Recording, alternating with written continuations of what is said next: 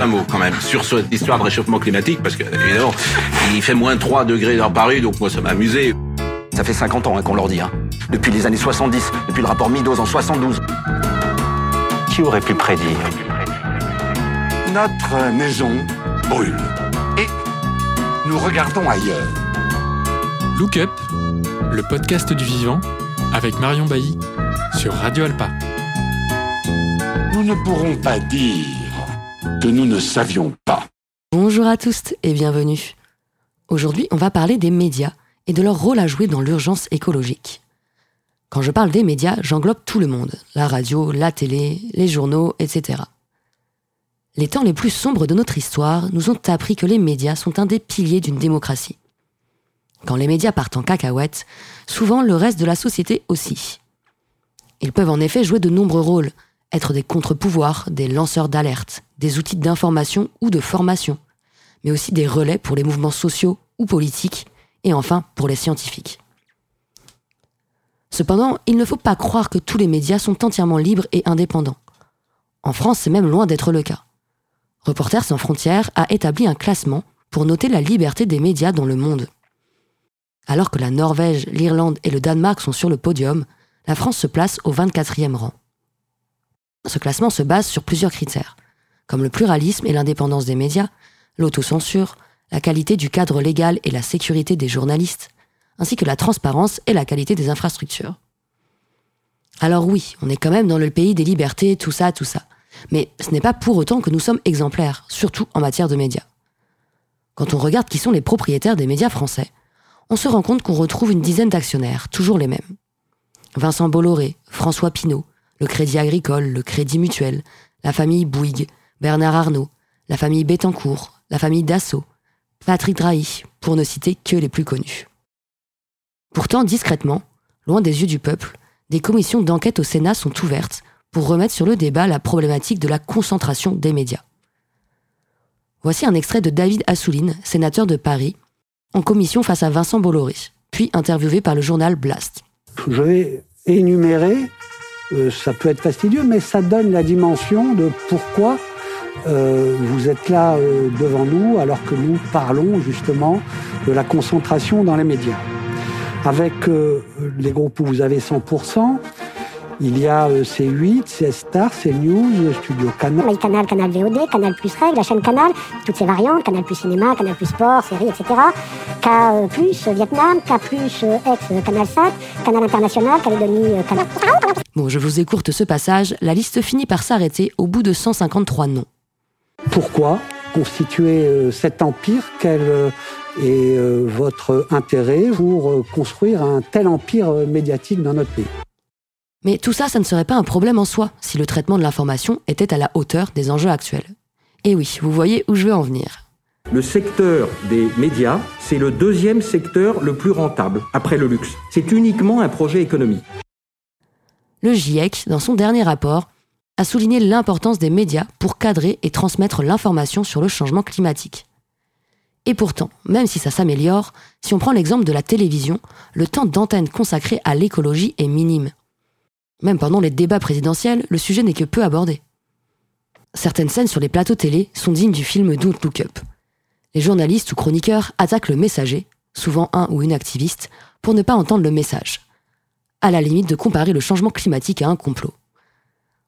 C'est le cas de cette activiste de dernière rénovation sur RMC, qu'on qualifie à demi-mot d'extrémiste parce qu'elle dénonce l'inertie de la société.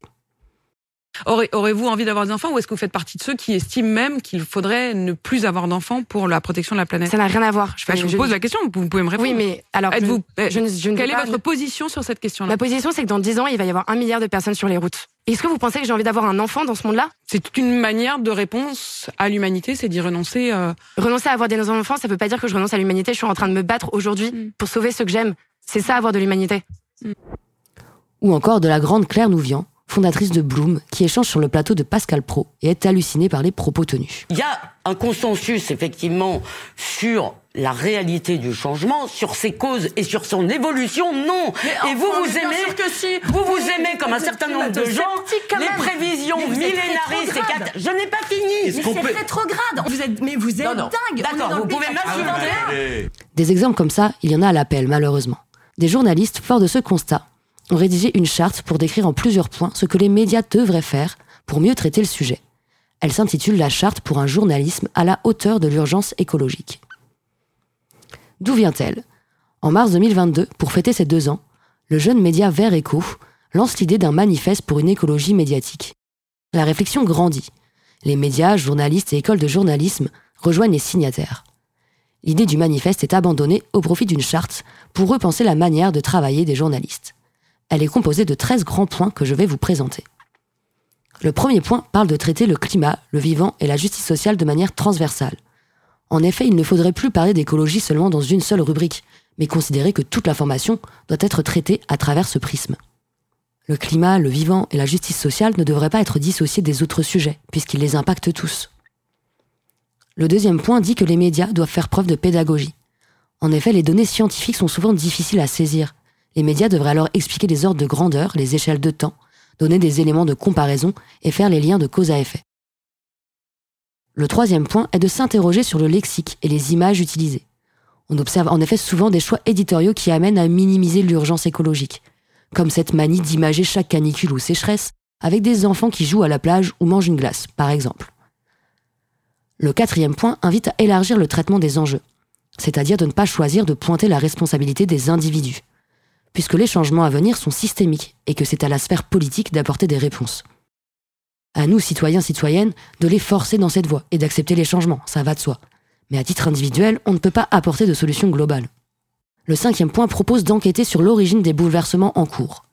Oui, je trouve assez fatigant de voir les mauvaises nouvelles s'enchaîner et accélérer au JT sans qu'on prenne le temps, comme le propose la charte, de remettre en question notre modèle de croissance et ses acteurs économiques, financiers et politiques, ainsi que leur rôle décisif dans la crise écologique. Il ajoute que les décisions de court terme, souvent pour gérer les problématiques urgentes à un instant T, ne sont pas toujours les meilleures, et peuvent même aller à l'encontre des intérêts de l'humanité et de la nature. On peut grossièrement illustrer ce point avec la crise énergétique. On a peur de manquer de gaz, donc on se rue tous sur d'autres fournisseurs étrangers pour régler le problème, sans même questionner notre addiction aux énergies fossiles comme si ce n'était pas d'actualité.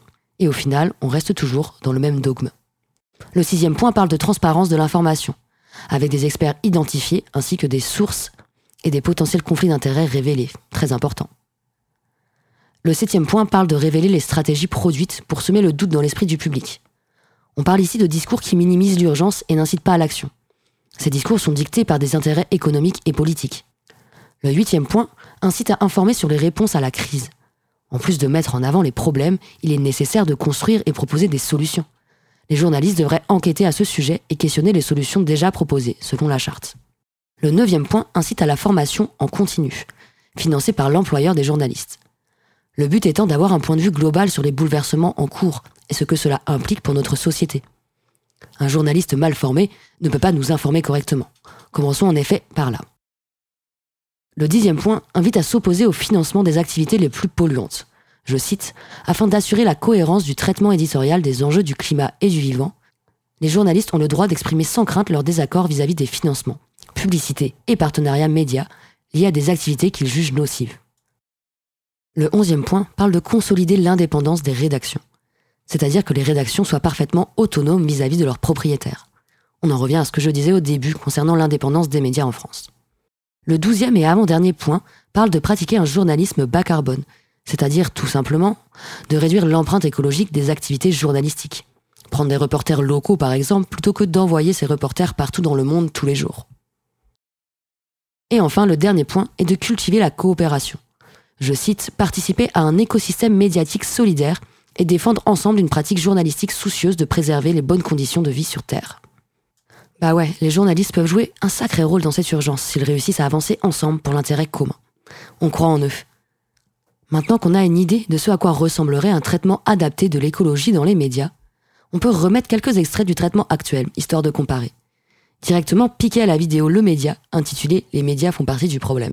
L'écologie, ça commence à bien faire? Oh, ça commence pas, ça fait un petit moment que ça dure cette histoire. Est-ce que vous considérez que de ce point de vue-là, on a atteint un texte équilibré qui ne constitue pas une entrave à la reprise économique? Est-ce que vous pensez effectivement que l'écologie punitive, euh, punitive fonctionne? On espère maintenant qu'un max de médias et journalistes vont signer cette charte et qu'elle puisse servir de base pour les lignes éditoriales actuelles et futures. On a grandement besoin des médias dans cette lutte. Et pour l'instant, La plupart nous font faux bon. En gros, pas de pluralisme dans les médias, pas de choix éclairé du citoyen, pas de choix éclairé du citoyen, pas de démocratie, et pas de démocratie, pas de démocratie.